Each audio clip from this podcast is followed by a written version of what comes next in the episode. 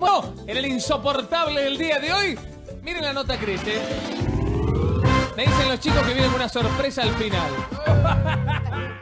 Una vez en tu vida pueda revertirse la situación y decir, bueno, no quiero ser más mujer, asumo mi condición de hombre, de muchacho, eh, me caso, tengo hijos y, y bueno, y cambia la cosa. Carlos Trinidad. ¿Te vuelta a Carlos, por ejemplo? Yo no me doy vuelta si me llaman así. ¿Te dicen Carlos? ¿No te das vuelta? Nunca. Listo, negro, perdón. Bien, Porque ustedes se sienten indiscriminados por nosotros. Y yo que soy normal, me siento indiscriminado por ustedes.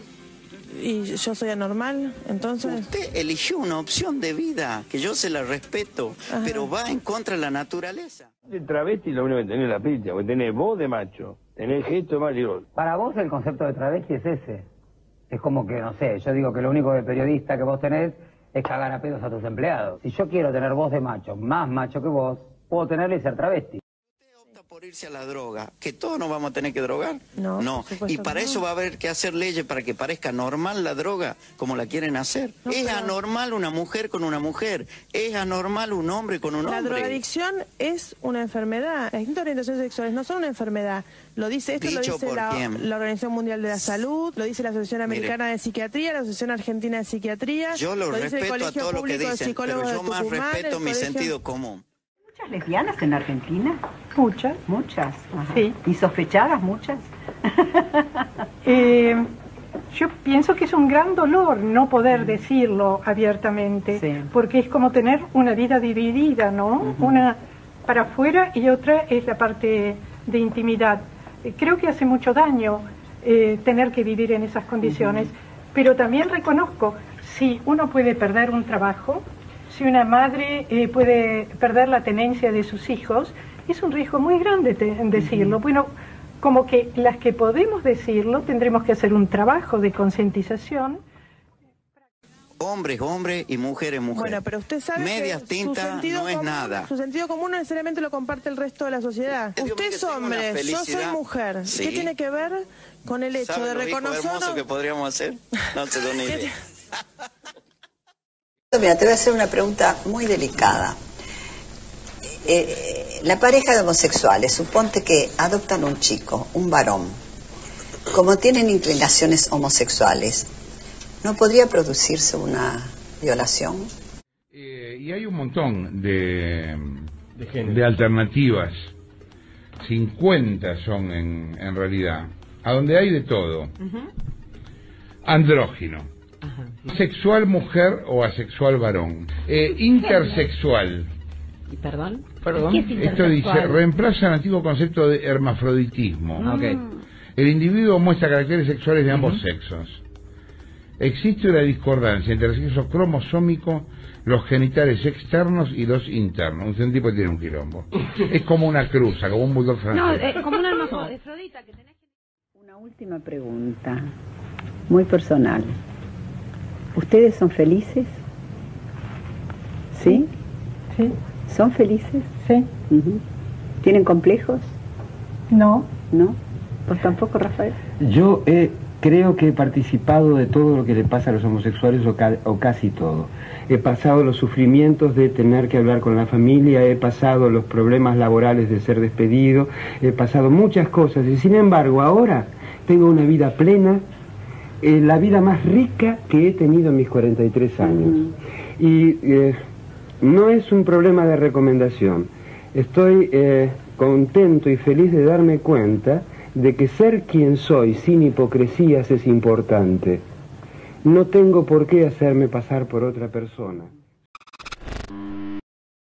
El pasado domingo 17 de mayo conmemoramos el Día de la Lucha contra la Homofobia, Lesbofobia, Transfobia y Bifobia, porque se cumplieron 30 años desde que la OMS eliminó a la homosexualidad de la lista de enfermedades mentales. 30 años. ¿Y saben qué? En únicamente 29 países de los 194 que hay existe el matrimonio igualitario.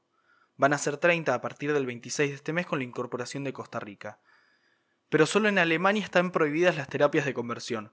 O sea que en el 99% del mundo todavía tus viejos le pueden pagar un garca para que te torture por algo que no elegís. Y esos serán los datos buenos. Los negativos son chotísimos. En más de 70 países la homosexualidad es penalizada y en 8 se castiga con pena de muerte. Sí, hoy. en el 2020. Para la gente trans, todo es mucho peor. La esperanza de vida acá en Argentina, que es un país pionero en leyes de género, es de tan solo 30 años. Y la OMS recién en el 2018, sí, escucharon bien, en 2018 sacó a las personas trans de la lista de trastornos mentales. Esperen, ¿se pensaron que eso era una buena noticia? Pues no, mi ciela. Actualmente están en otra lista que se llama incongruencias de género. Entonces, esto nos hace preguntarnos, ¿cuánto avanzamos? ¿Hacia dónde vamos? ¿Ya está todo aceptado, como dicen algunos, que somos unos exagerados? Obvio que es innegable que ya no estamos en época del nazismo, ni en la Inquisición, ni en el genocidio armenio, ni en la dictadura argentina. Uf, cuántas cosas de mierda en nombre de la iglesia, ¿no? Bueno, a lo que iba es que sí, avanzamos un montón, pero todavía nos queda un gran camino por recorrer, con muchas luchas y derechos por adquirir, y espero que lo podamos recorrer todos juntos.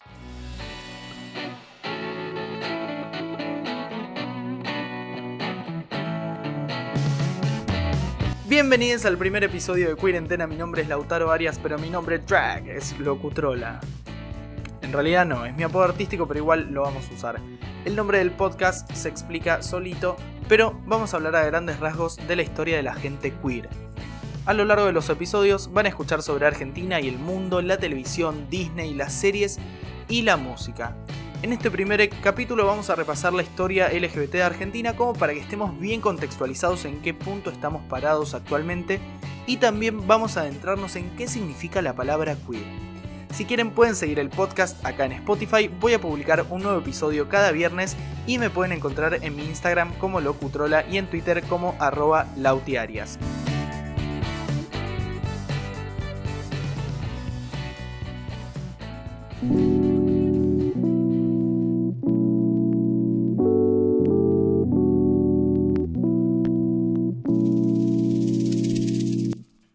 La palabra inglesa queer tiene varios significados. Como sustantivo significa maricón, homosexual, puto, gay, y se usó de forma peyorativa en la antigüedad, designando más que nada la falta de decoro y la normalidad de las personas LGBT. O sea, que seas puto o torta que se te note y no lo disimules.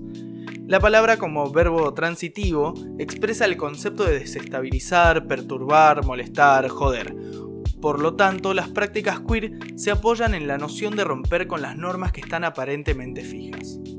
Como adjetivo significa raro, torcido, extraño, y la podemos encontrar en las siguientes expresiones.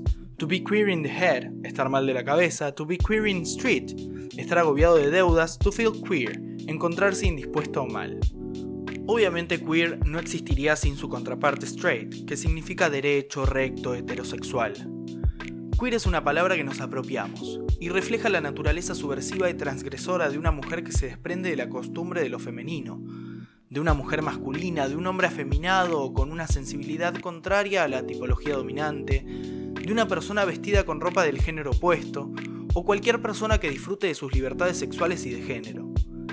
Las prácticas queer reflejan la transgresión a la heterosexualidad institucionalizada que comprime los deseos que intentan escapar de su norma la palabra queer no tiene traducción al español. Sí, obviamente la intentaron traducir como teoría torcida, teoría marica, rosa, teoría entendida, transgresora, pero aparte de que esos nombres suenan como el orto, se pierde el sentido preciso de la palabra, por lo que pensamos que es preferible utilizarla en el idioma original y listo. Es como si nos quisieran traducir a nosotros puto. Fagot no le llega ni a los talones.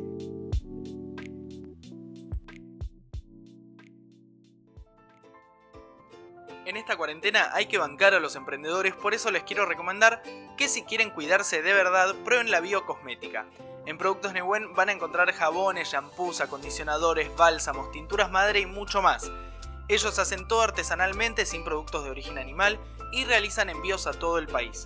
Tienen convitos también para que vos puedas disfrutar de sus artículos sin gastar una fortuna y eh, los dueños son parte de la comunidad LGBT, hacen cosas geniales, así que vayan a comprar y a ver todos los productos que tienen. Los pueden encontrar en Instagram en arroba productosneuen.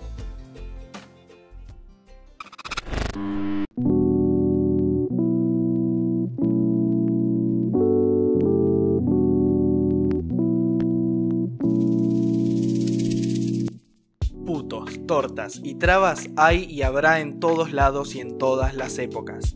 Esta parte es una línea del tiempo, vamos a recorrer los momentos más destacados y los personajes más relevantes, pero vamos a empezar bien atrás, exactamente en el siglo V después de Cristo. Cuánta tranquilidad que había en esta época. Por Dios. Y a que no saben qué encontré. No eran todos bárbaros como decía Sarmiento. Es más, me parece que los salvajes eran otros.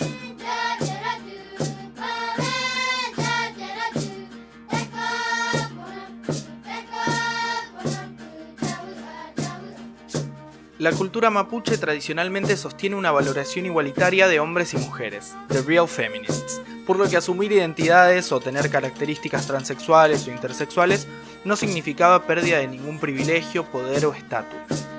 La cultura guaraní, por su parte, tomaba con normalidad las relaciones sexuales entre hombres y usaban la palabra cudiño para poder denominar a las personas transgénero.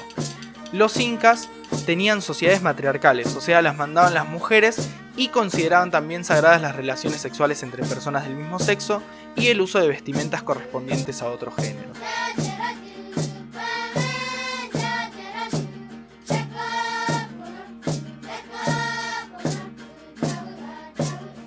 Era todo un mundo hermoso, lleno de maricas, travestis, tortas, todos libres.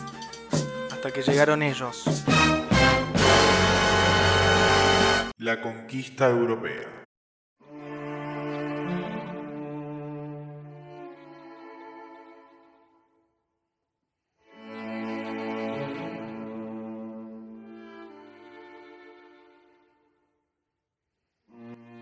Los conquistadores impusieron un orden heteronormativo y patriarcal. Eran los primeros Raúles de la historia. Todo esto impulsado por la Iglesia Católica, quien si no. Y de la colonia vienen expresiones españolas homofóbicas como marica y maricón, y la RAE, que hoy bardea tanto al lenguaje inclusivo, en 1734 incluyó la palabra marica y la definió del siguiente modo: afeminado, cobarde, de poco brío. También de esta época proviene la palabra puto, que era utilizada habitualmente tanto en las colonias españolas como en la península. En todo este contexto jurídico-religioso, todos los regímenes coloniales europeos en América incluyeron las relaciones sexuales entre hombres dentro del delito de sodomía, considerándolo como un crimen nefando. Nefando significa que era un crimen en contra de la naturaleza y en contra de Dios. Y los castigaban, a los que hallaban culpables, a ser quemados en la hoguera, o si no, escuchen esto porque es un montón, los tiraban para que se los coman los perros. Luego de la independencia no cambió mucho, se mantuvo el orden heteronormativo y patriarcal con su correspondiente acción represiva de toda la diversidad sexual y de género. Pero fue atenuada cuando la Asamblea del año 13 abolió la Inquisición. Aun cuando las leyes españolas quedaron en vigencia luego de la independencia, no hay mención desde entonces de condenas por relaciones sexuales consensuadas entre personas mayores. Igual a toda la gente que era militar o que estaba en algunas provincias de que no eran Buenos Aires o que eran policías, que estaban en alguna fuerza, igual eran reprimidas eh, por medio de normas provinciales. Uno de los padres de la patria, Manuel Belgrano, mi padre de la patria favorito, fue objeto de acoso homofóbico por una parte del ejército del norte. Todo esto fue una idea de Dorrego, que lo que hizo fue decir que era homosexual Belgrano para que San Martín lo eche del ejército. Pero el general era aliade, así que lo dio de baja a él, a, Dorrego, y le dijo que era una shady bitch que se vaya, que no lo quería ver más.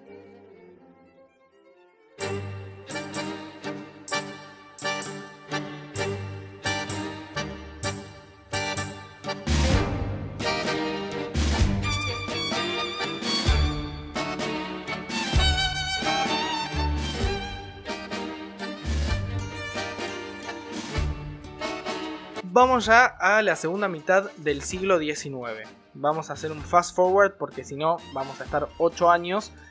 En la segunda mitad del siglo XIX aparece la palabra y noción moderna de homosexualidad.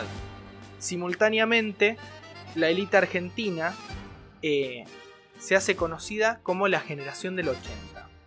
La generación del 80 lo que hace es recurrir a las nociones de homosexualidad y travestismo como herramientas para definir y regular por oposición las nuevas nociones de nacionalidad, clase social, sexualidad y género de las mujeres y hombres que integrarían la nueva raza. La nueva raza argentina. No sé de qué hablaban, pero decían que debía resultar una nueva raza por la gran ola de inmigración que se extendió hasta la mitad del siglo XX. Acá la verdad que no pegó mucho esta moda de la nueva raza, pero menos de un siglo después en Alemania fue trending topic.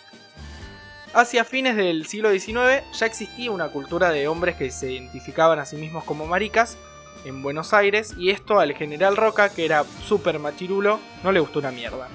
Y dijo, cito, Antes, los únicos maricas conocidos eran los porteros de los quilombos. Ahora me cuentan de fulano, mengano, gente bastante conocida como incluidos en la categoría de los invertidos. Y no les cuento en Europa, aparecen con toda desenvoltura en los ambientes más refinados. Le daba bronca que se le llene de putos el club de campo. Siendo un poquito más adelante en la historia, por si no sabían, a fines del, del siglo XIX, el tango era lo menos en Argentina, era como la cumbia villera de ese momento. Todos los putos, las putas y los pobres disfrutaban del tango en los cafés, por eso es que estaba mal visto, porque como que la peor parte, entre comillas, de la sociedad eh, disfrutaban mucho de, esta música. Eh, todos juntos disfrutaban en los cafés, pero también había eh, cafés sin mujeres que se organizaban porque lo puto no le sacaba lo misógino a nadie, y ahí bailaban los hombres tango entre sí y eran afeminados. Obvio que no es necesario aclarar que ser afeminado no tiene nada que ver con preferencias sexuales, pero hay que tener en cuenta cómo se la bancaban los jóvenes disruptivos de ese momento que rompían con todos los mandatos sociales. Y en esta época también quiero destacar mucho a Pepita Avellaneda, que hacía lesbianismo público, eh, fue una de las primeras cancionistas de tango, y vestía de varón y se disputaba con Gardel los amores de Madame G. A principios del siglo XX, el ciclo de golpes de Estado iniciado en 1930 incrementó los niveles de autoritarismo y consolidó la cacería homofóbica a lo largo de todo el siglo. Con la premisa de que todos eran sospechosos, que era algo que había dispuesto la política en ese entonces, personajes públicos tanto como Gardel, Borges, Eva Perón y Domingo Perón fueron un objeto de destrato homofóbico.